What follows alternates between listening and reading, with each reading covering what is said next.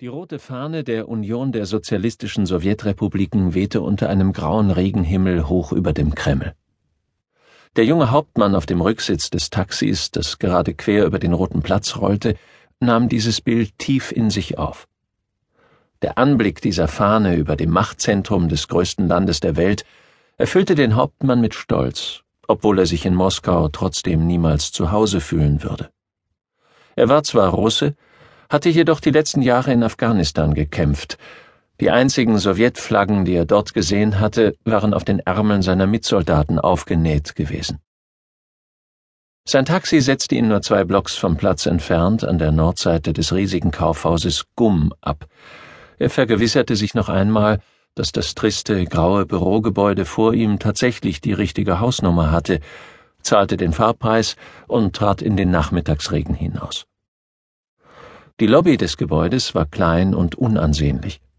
Ein einzelner Wachmann beäugte ihn nur kurz, als er sich seine Dienstmütze unter den Arm klemmte und eine schmale Treppe hinaufstieg, die zu einer ungekennzeichneten Tür im ersten Stock führte. Der Hauptmann blieb vor ihr stehen, strich seine Uniform glatt und fuhr mit der Hand noch einmal über seine Ordensreihen, um sicherzustellen, dass sie auch absolut gerade ausgerichtet waren. Erst danach klopfte er an die Tür. Choditje! Herein!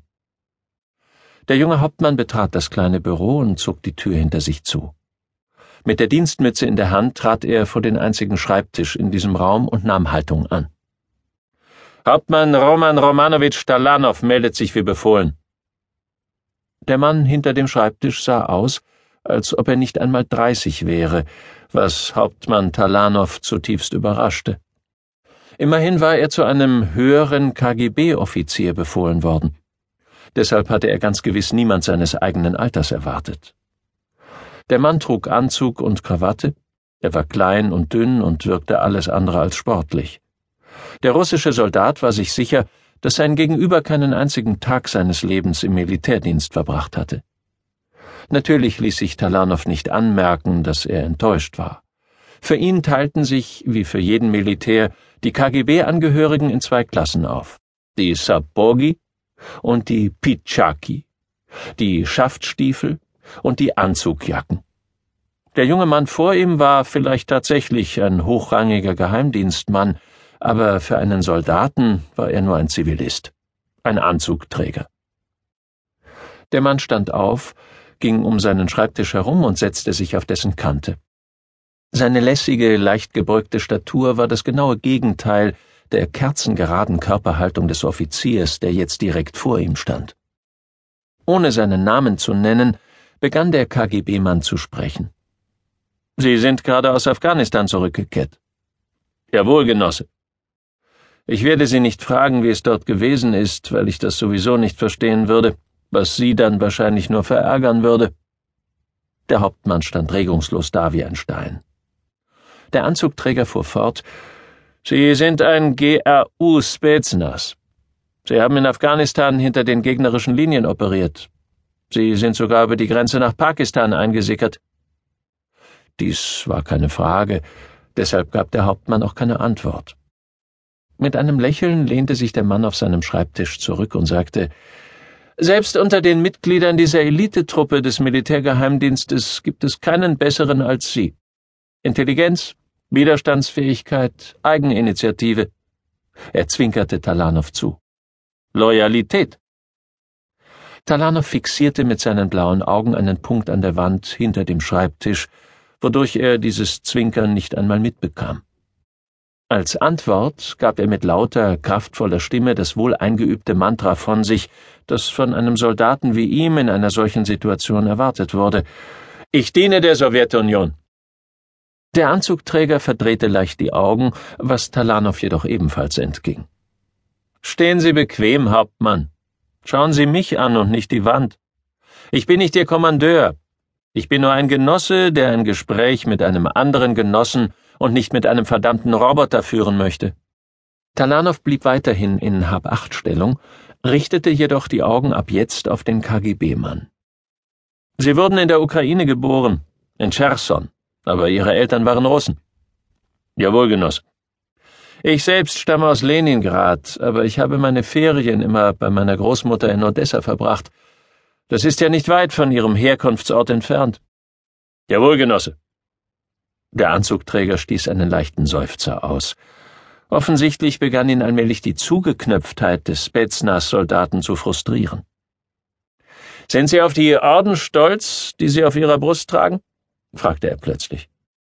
Auf Talanows Gesicht war zum ersten Mal der Anflug eines Gefühls zu erkennen. Allerdings handelte es sich dabei um eine gewisse unschlüssige Verwirrung. Er wusste anscheinend nicht, wie er jetzt reagieren sollte. Ich. Sie sind. Ich diene. Sie dienen der Sowjetunion. Da, Hauptmann, zur Kenntnis genommen. Was würden Sie jedoch sagen, wenn ich Ihnen befehlen würde, diese Orden abzunehmen und sie niemals wieder anzulegen? Ich verstehe nicht, Genosse. Wir haben Ihre Karriere verfolgt, vor allem die Operationen, die Sie hinter den feindlichen Linien durchgeführt haben. Und wir haben jeden Aspekt Ihres Privatlebens durchleuchtet, wobei dies nur wenig Aufwand erforderte, da Sie ja kaum ein Privatleben haben. Aus all dem gelangten wir zu dem Schluss, dass Sie weniger am Wohl der kommunistischen Partei als an der Arbeit selbst interessiert sind. Sie, mein lieber Hauptmann, haben ein fast krankhaftes Bedürfnis, immer und überall der Beste zu sein. Wir haben bei Ihnen jedoch keine besondere Leidenschaft für die Freuden des Kollektivs oder irgendeine Begeisterung für die Planwirtschaft entdecken können. Talanow blieb still. Sollte hier seine Loyalität gegenüber der Partei überprüft werden? Der Anzugträger sprach unbeirrt weiter. Generalsekretär Tschernjenko wird in ein paar Monaten sterben. Vielleicht hat er auch nur noch ein paar Wochen vor sich. Jetzt zuckte Hauptmann Talanow doch noch mit der Wimper. Was soll dieses verrückte Gerede? Wenn jemand draußen im Feld in Afghanistan so etwas im Beisein eines KGB-Manns geäußert hätte, wäre er sofort aus dem Verkehr gezogen worden und auf Nimmerwiedersehen verschwunden. Glauben Sie mir, das ist die Wahrheit, fuhr der Anzugträger fort. Sie halten ihn vor der Öffentlichkeit versteckt, weil er inzwischen im Rollstuhl sitzt und die meiste Zeit in Kunsevo, im Kreml-Krankenhaus, verbringt. Herz, Lunge, Leber, Nichts funktioniert mehr bei dem alten Bastard. Gorbatschow wird ihm als Generalsekretär nachfolgen. Auch Sie haben bestimmt bereits gehört, dass er der nächste Parteichef sein wird. Selbst in den Gebirgshöhlen von Afghanistan dürfte dies inzwischen allgemein bekannt sein.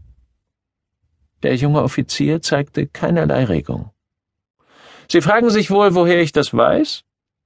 Da, Genosse, erwiderte Talanow langsam. Das frage ich mich wirklich.